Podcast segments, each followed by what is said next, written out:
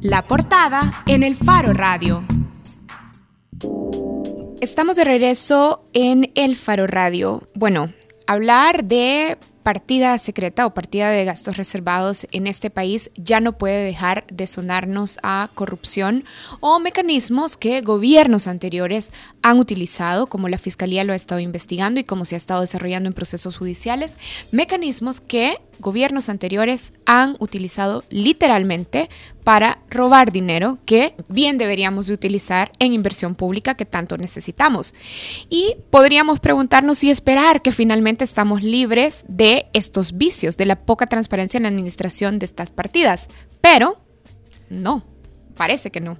Sí, de hecho empezamos la semana antes de que sucediera este anuncio de lo del Salvador, China y bueno, y todo eso que ya platicamos en la introducción este era un tema que estaba acumulando muchísimas vistas desde que se publicó en el Faro. El domingo ya tenía algo así como 45 mil vistas y es que el presidente Salvador Sánchez Serena ha ocupado casi 148 millones de dólares para gastos secretos que su administración se ha negado a transparentar al público. La partida secreta, su opacidad es una pieza clave, el génesis de las irregularidades que tienen ahora mismo a los expresidentes Antonio Saca y Mauricio Funes procesados por la justicia. Y para hablar de este tema, ya lo habíamos dicho, tenemos a nuestros compañeros Jimmy Alvarado, el autor de este material, y Gabriel Labrador. Jimmy, ¿cuáles son los mecanismos que Sánchez Serén ha copiado o a los que ha dado continuidad del gobierno anterior, del gobierno de Funes, para nutrir la partida secreta que él ya ha utilizado?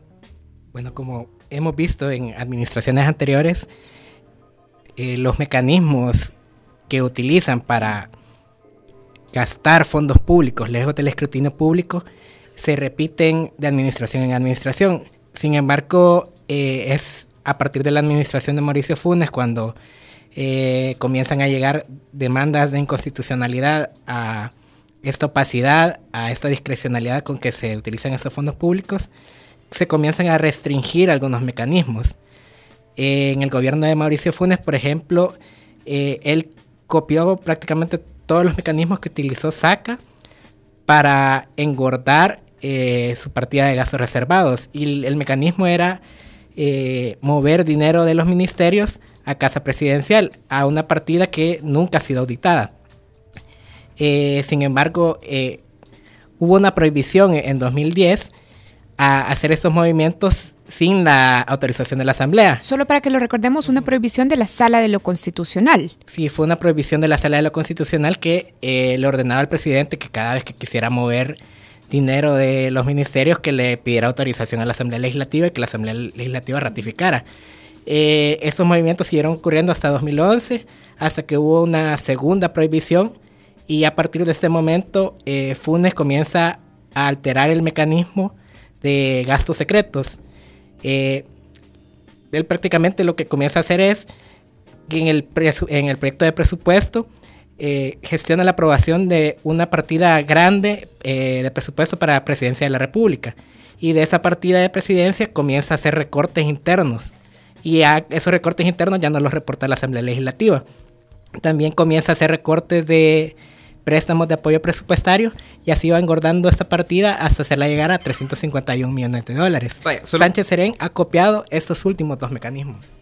Para que nos quede claro entonces, la Asamblea, perdón, la Sala de lo Constitucional lo que prohibió fue eh, recortar, qué sé yo, de seguridad, de economía, de hacienda para enviarlo a la partida secreta. Eso ya no se podía hacer. Entonces lo que hicieron fue dos cosas, nos decías, y esas dos cosas que han continuado en la administración de Sánchez Serén. Uno, eh, cortar dinero de partidas que ya estaban en casa presidencial hacia la partida secreta.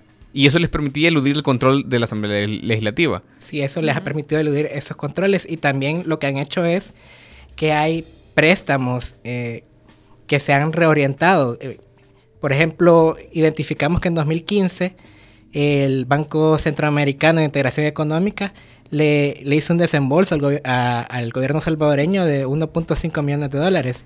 Debían utilizarse para proyectos de inversión productiva y social.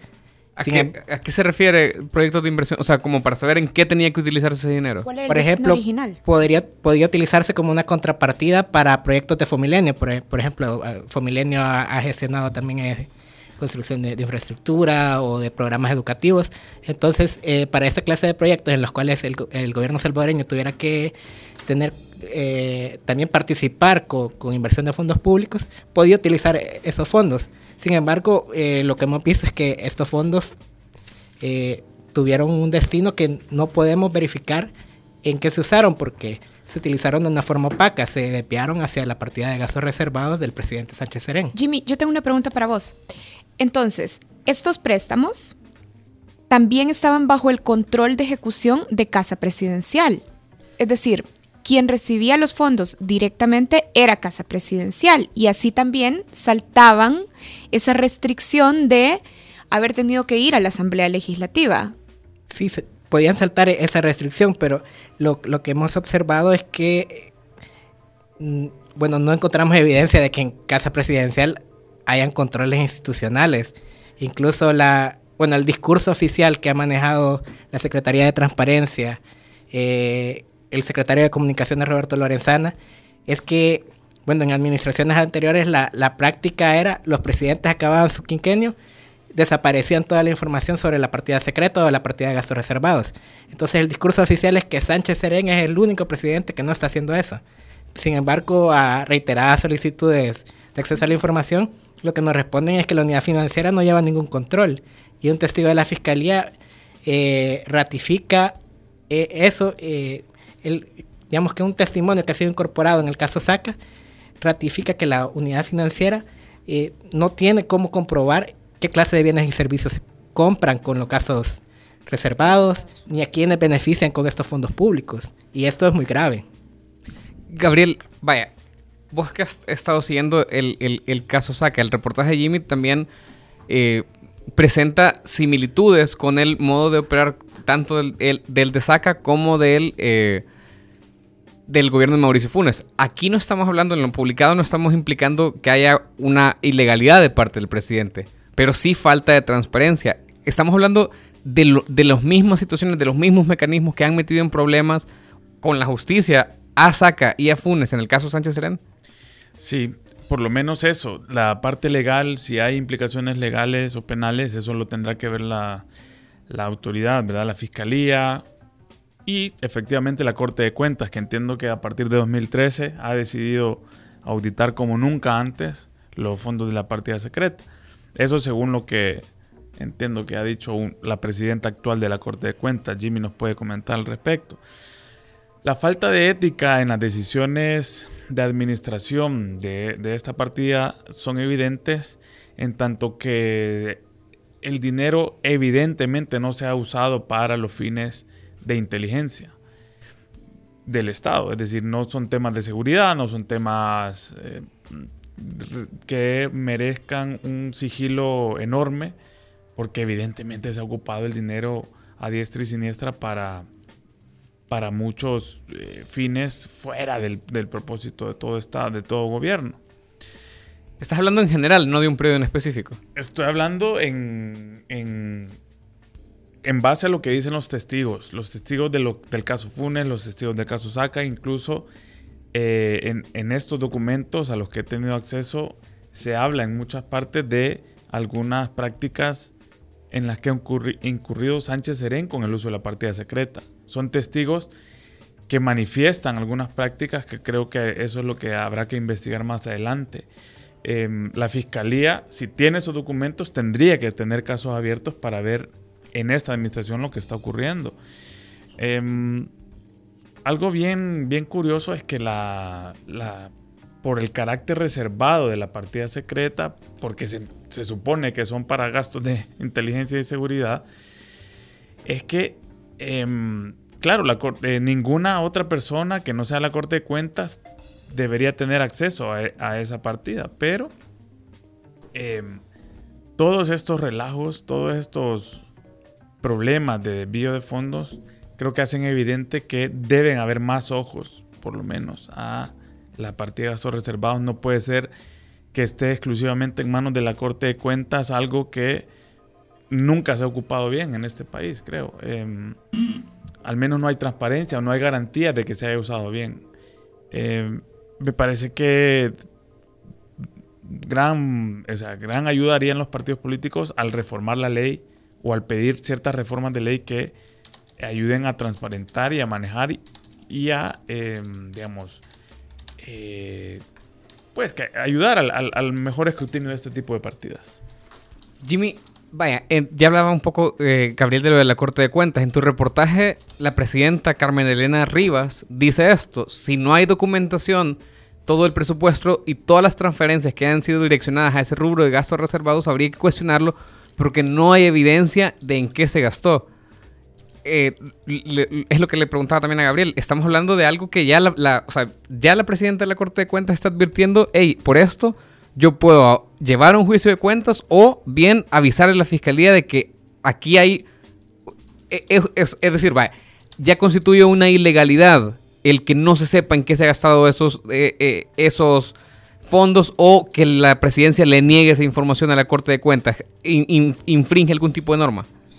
yo no hablaría de ilegalidad, sino como indicio de que algo irregular está ocurriendo con el manejo de estos fondos públicos, porque al final la ilegalidad eh, se tendría que establecer a partir de eh, identificar cómo han sido utilizados estos fondos públicos y si ha habido apropiación, eh, como lo ha denunciado la Fiscalía en los casos del presidente Funes y del presidente Saca. bueno, tú, mencionas la advertencia que hace la presidenta de la Corte de Cuentas y ella ya había anunciado que iban a hacer como un examen especial a la ejecución de los casos reservados. Eh, ayer eh, volví a conversar con ella y Casa Presidencial ha puesto cerrojos a la información. Eh, han manifestado que no van a dar acceso. Entonces, lo, lo, que... Ni siquiera la Corte de Cuentas. Ni siquiera la Corte de Cuentas. Creo que, creo que es importante recordar que, aunque sea una partida de gastos reservados, es una partida que sigue estando financiada por fondos públicos y los fondos públicos son auditables. Entonces, ¿qué dice Casa Presidencial? No daremos acceso. Solo quiero agregar algo de que exactamente lo que dice la Casa Presidencial, por lo que está diciendo Jimmy, es que no va a dar acceso, así como nunca lo, lo hicieron los presidentes anteriores. Esto es grave porque seguimos con la oscuridad de siempre. Pero solo quiero puntualizar algo, que es que la ley de la Corte de Cuentas no dice que eh, no pueden accesar a esos documentos, lo que no pueden es hacer publicar. Hacerlos públicos. Son gastos reservados. Exacto. Pero por supuesto que tienen los mecanismos y la fortaleza auditora necesaria para ir a verificar comprobantes de pago, contratos, facturas, etcétera, porque debe haber alguien que esté controlando eso. Siguen siendo fondos públicos auditables, pero ¿qué dice entonces Casa Presidencial? No daremos acceso porque ninguna otra administración dio acceso a esos documentos. Ellos se escudan en que son gastos de inteligencia y que la ley del OIE eh, no los faculta compartir esa información ni con la Corte de Cuentas. Y a mí lo que me parece eh, bastante grave es que, bueno, en administraciones anteriores hubo auditorías a, a Presidencia de la República, pero eh, me comentaba la presidenta de la Corte de Cuentas que tras una indagación interna ellos descubrieron de que nunca hubo revisión de gastos reservados. Entonces, como ya hay estas auditorías acabadas que nunca revisaron estos gastos reservados, ahora Presidencia de la República los está utilizando estas auditorías que en muchos casos hay indicios de que están mal hechas como escudo para decir de que si vuelven a auditar ese periodo esto constituye un doble juzgamiento. Entonces, eh, Presidencia está como amenazando de que van a utilizar recursos legales para eh, evitar que vuelvan a auditar eh, desde 2013 a la fecha. Gabriel, ayer en el juicio del caso Saca, un testigo habló precisamente de eso. De hecho, el, el, testigo hablaba de, de que hubo una orden directa del expresidente de la Corte de Cuentas, Hernán Contreras, para hacer auditorías superficiales ¿Qué nos puedes eh, decir de eso? O sea, ¿esto se está judicializando en este caso o solo está agregado como... Porque Hernán Contreras no está siendo juzgado en este caso. Exacto, la fiscalía no explica con rodeos por qué no está procesando a nadie de la Corte de Cuentas a estas alturas. Hay varias explicaciones, según los fiscales, de que el, cualquier delito ya prescribió, que los jueces del caso saca en el tribunal de sentencias son los que tienen que decidir si se abre un procedimiento contra alguien, que eh, no se habían dado cuenta de que la Corte de Cuentas estaba tan implicada, entonces que por la Que no se habían dado cuenta. Exacto. Los, fisca- sea, espérate, los fiscales no se habían dado cuenta. Palabras más, palabras menos, eso es lo que dicen. Que en este caso es que se han dado cuenta que la Corte de Cuentas en realidad era un poco inoperante. Estamos por no, publicar... no les despertaba cierta Sí, no. suspicacia. Estamos por publicar en, en el Faro una nota eh, bastante acuciosa, diría yo, contra la Corte de Cuentas que muestra la inoperancia que ha tenido por lo menos en la administración SACA. Vamos a publicar los informes o los supuestos informes de la Corte de Cuentas en ese periodo. Eh, son documentos que nunca habían visto la luz pública eh, y que además hablan de varias ligerezas o anomalías en, en- en la, en cómo auditaban los procesos. Había una desconexión entre el objetivo de las auditorías y el alcance de las mismas. O sea, había cosas que un auditor básico no cometería. Ayer, eh, entonces en las próximas horas vamos a publicar eso. Tenemos también, el, el- ahí va a salir el testimonio de, de este ex coordinador de auditores de la Corte de Cuentas de, de la República, en la que él dice que Hernán Contreras eh, le dio una orden por escrito en la que le decía, señor, usted tiene que hacer una auditoría. Cuando pidió lineamientos sobre cómo hacerlo, Hernán Contreras le respondió, le dijo, bueno, lo vas a hacer sin salirte de la Corte de Cuentas, lo cual es inaudito, lo cual es totalmente cuestionable, eh, debido a que las direcciones de auditoría de la Corte de Cuentas hacen su trabajo en las instituciones a las que van a fiscalizar. Ahí tienen acceso a toda la documentación, los estados contables, etc. Cuando Hernán Contreras, según este testigo, le dice, le dice que tiene que permanecer en la Corte de Cuentas y que los documentos de Casa Presidencial van a llegar en un sobre cerrado, este señor ya sabía que lo que iba a hacer es una, digamos, una auditoría de mentiras. También em, este señor comentó que el testigo le comentó a, Hernán Contreras que necesitaba un equipo de auditores y que eso era para garantizar además la idoneidad de la auditoría. Hernán Contreras se supone que negó, negó este tipo de procedimiento y le dijo que solo él podía hacer la, auditoría.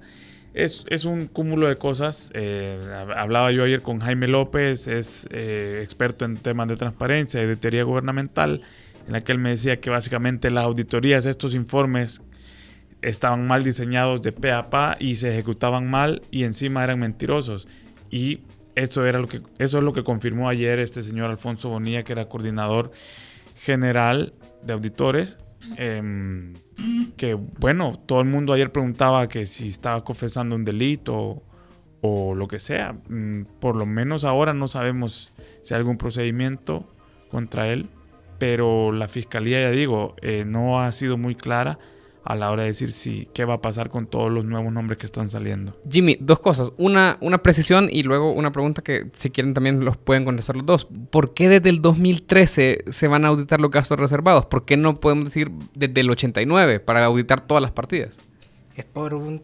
eh, tiene que ver con la ley de la Corte de Cuentas de la República. Que, bueno, la, la Corte de Cuentas de la República tiene como esas direcciones de auditoría y tiene las cámaras de primera instancia. En cada, en cada etapa eh, hay un periodo eh, en el cual prescriben los casos. Eh, entonces es- van a comenzar desde 2013 porque ya este año prescribe. Eh, solo tienen cinco años para auditar. Ya. Es decir, Uh, uh, pues, los años ley- anteriores.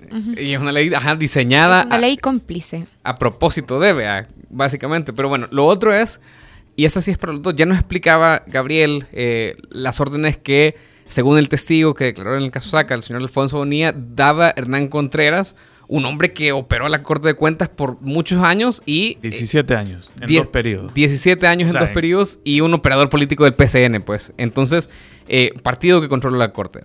Ahora, eh, ¿está funcionando en el caso Sánchez Serén lo que no funcionó nunca en la posguerra? O sea, con estos intentos o amagues que está haciendo la Corte de Cuentas de auditar la partida secreta de Sánchez Serén, ¿está funcionando? ¿Podemos tener razones para confiar en, que esta, en estas auditorías y en los resultados que van a producir?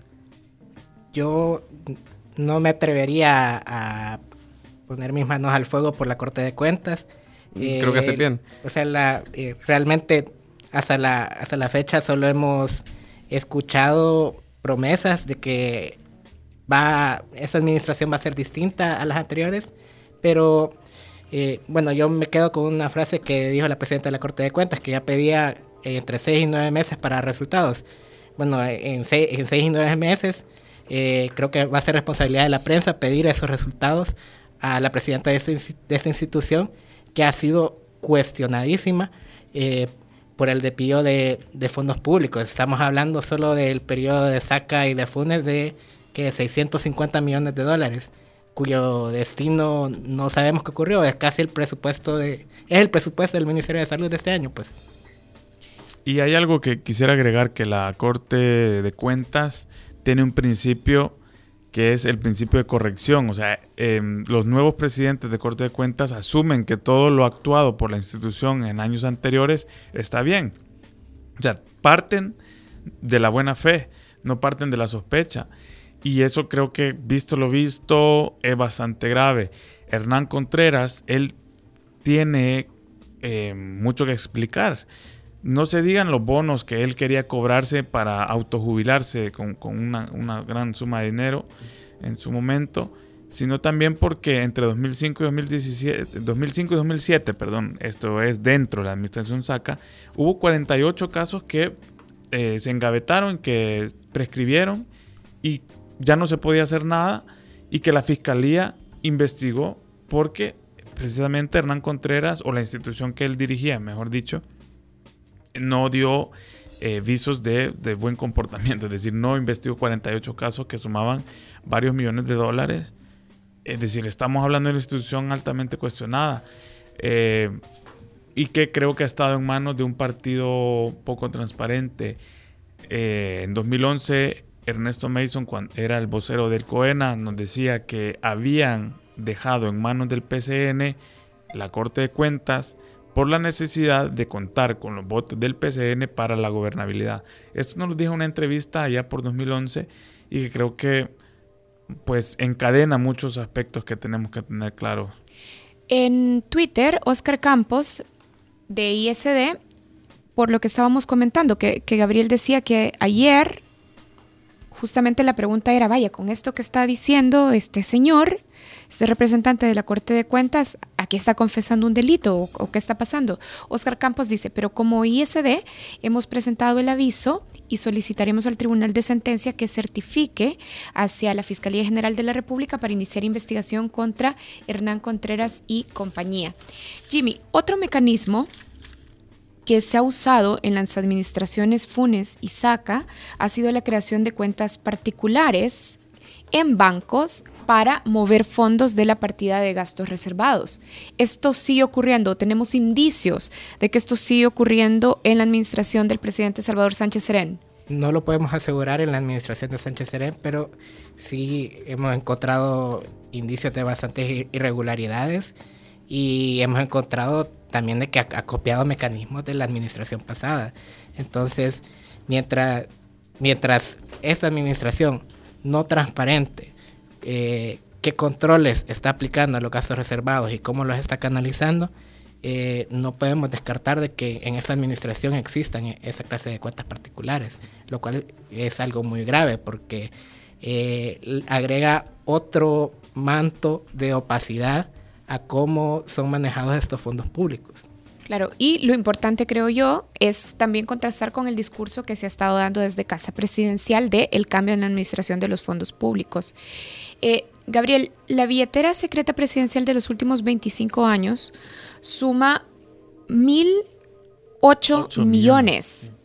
Y ese uso, como ya lo estábamos diciendo, nunca ha sido auditado. Los dos gobiernos del FMLN han, han gastado 498.9 millones.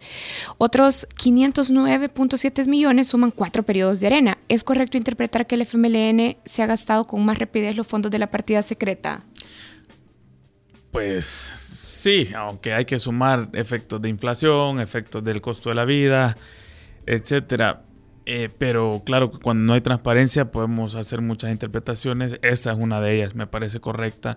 Decir que em, lejos de disminuir el uso de la partida de gastos reservados, ha habido un, un uso mucho más frecuente y que lastimosamente es igual que el anterior.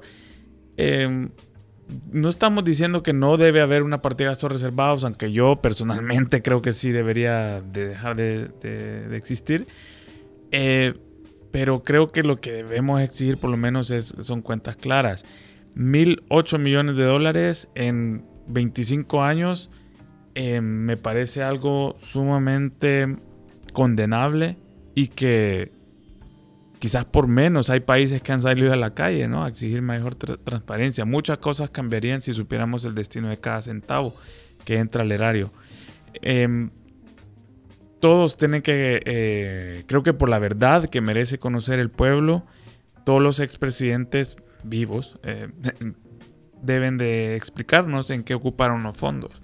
Em, Cristiani nos decía que en los últimos cinco años de su gestión en 1994, em, él había ocupado el dinero para asuntos de la Secretaría de Comunicaciones, para em, el gasto del, batallón presidencial, gasto del OIE, pero como vemos, o sea, cuando se meten temas como de, de comunicaciones o este tipo de, asuntos, vemos que no necesariamente son temas de seguridad nacional, de secreto de Estado.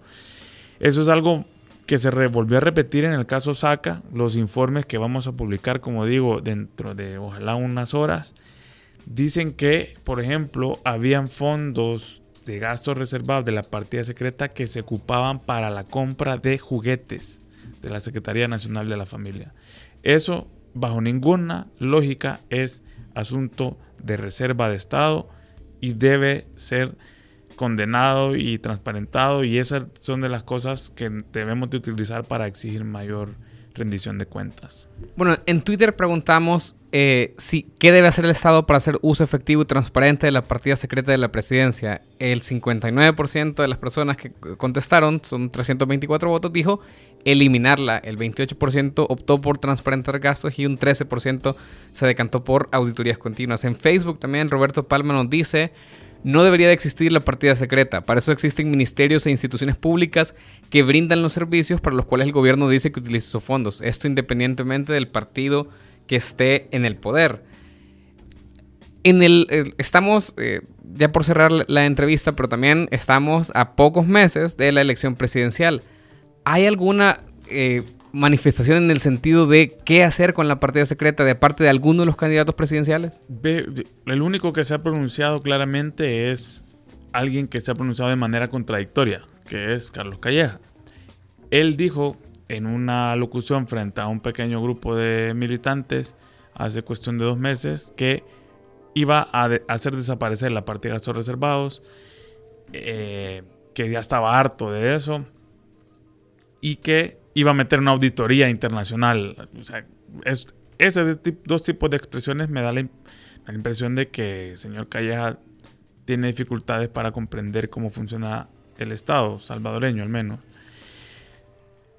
Y luego, hace más, eh, hace unos días, Calleja dijo que no podía desaparecer la partida secreta, pero que debía contar con una nueva forma de operativizarse. Es decir, eh, hay que tener cuidado, es decir, mm, cuando, cuando hablamos de la partida secreta, em, creo que tenemos que saber bien y ver a la luz de todos estos documentos judiciales que nos están dejando los casos Saca y Funes para saber exactamente qué hay que hacer. Al menos eh, el FMLN debería estarse pronunciándose con ahínco sobre esto, no lo hemos escuchado. Eh, y Arena, pues que exige mucha transparencia, mm, hay que también exigirle ¿no? que sea un poco más seria a la hora de pronunciarse al respecto. Yo creo que hay que tener cuidado también porque esto de eliminar la partida secreta, que no significa que la van a cambiar de nombre y que la, van a poner en otra institución. Pues. Un gesto simbólico. Ajá. Mira, ¿Qué sucedió con, bueno, la partida secreta ha tenido varios nombres, eh, desde gastos reservados, gastos imprevistos, pero al final el mecanismo ha sido el mismo, nunca han habido controles, entonces realmente sí hay que tener cuidado con esto. Jimmy, estamos por cerrar. Solamente eh, quiero mencionar, vos cerras tu nota hablando del papel que tuvo el Banco Central de, Reserva en todo este entramado. Es decir, de algún lado tenían que salir los billetes y de algún lado tenían que salir los fondos para operativizar este defalco. ¿Cuál fue el rol y por qué tampoco no funcionaron las alarmas que supone que hay en todos los bancos? Esa es una gran interrogante para mí. De hecho, si uno escucha la la conferencia de prensa en la cual apareció el presidente del BCR y el superintendente del sistema financiero, eh, prácticamente hubo muy pocas explicaciones a cómo no detectaban este mecanismo de, salida de dinero en billetes de 100 dólares en efectivo, cuando esto, ese mecanismo fue utilizado para, eh, bueno, para dificultar el rastreo de cómo se usaron estos fondos públicos. Y en el caso del superintendente del sistema financiero, a mí realmente no me pareció eh, que en su conferencia de prensa se dedicara a hacer la labor de un relacionista público de los bancos y del sistema financiero, cuando su rol es el de un regulador que debe de garantizar de que no hayan operaciones de lavado de dinero en el sistema financiero. Yo solo quiero agregar que en el Banco Cuscatlán hubo reportes de operaciones sospechosas durante la administración SACA en los eh, años 2004-2005 y por orden de la presidencia del Banco Cuscatlán de ese momento, eh, Ricardo Samayoa, eh, Ricardo Samayoa Rivas, pues no, no hubo, digamos, un procedimiento claro sobre o mejor dicho, se cercenó completamente el procedimiento de reporte de operaciones sospechosas. Hubo una orden directa para que no se siguiera el procedimiento de ley que exige que cuando hay movimientos extraños, pues se, informe a las autoridades, en este caso a la superintendencia del sistema financiero. Eh, cuando Pablo Gómez, un operario de Casa Presidencial, llegaba a cambiar los billetes, se prendieron unas alertas en 2004-2005 pero en la misma, pues las alertas fueron calladas y ya nunca más hubo una alerta de ese tipo.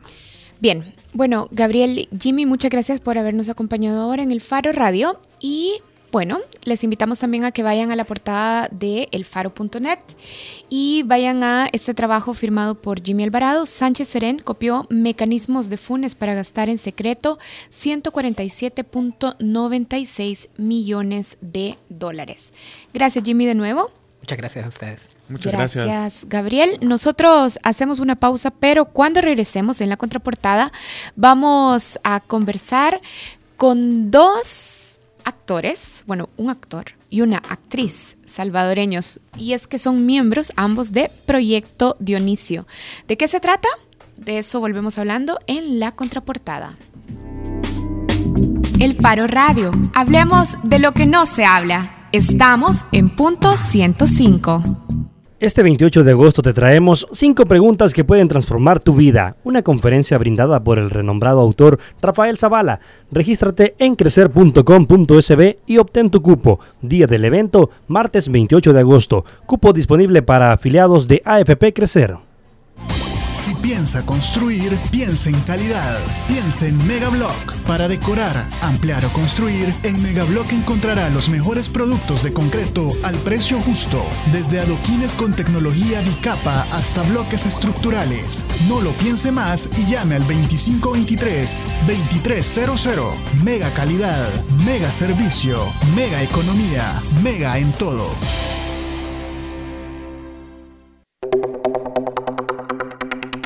¿Sabías que en un año la micro y pequeña empresa vendió al gobierno más de 140 millones de dólares? Por ley, al menos el 12% de las compras públicas son para la micro y pequeña empresa. Todos los días, en el gobierno, existen nuevas oportunidades de negocios seguros para tu empresa. Compite y véndele al gobierno. Es fácil. Conoce cómo en espaciomipe.com. Comisión Nacional de la Micro y Pequeña Empresa y Superintendencia de Competencia. Crecer te aconseja, reserva un porcentaje de tu dinero cada mes como ahorro. Esto te ayudará a contar con un monto para tus metas futuras. Crecen las posibilidades de ahorrar con AFP Crecer. AFP presenta a Rafael Zavala, reconocido autor y conferencista con el tema 5 preguntas que pueden transformar tu vida. Regístrate en www.crecer.com.sb y acompáñanos este martes 28 de agosto. Cupo disponible solo para afiliados Crecer. Ven y transforma tu vida. AFP Crecer.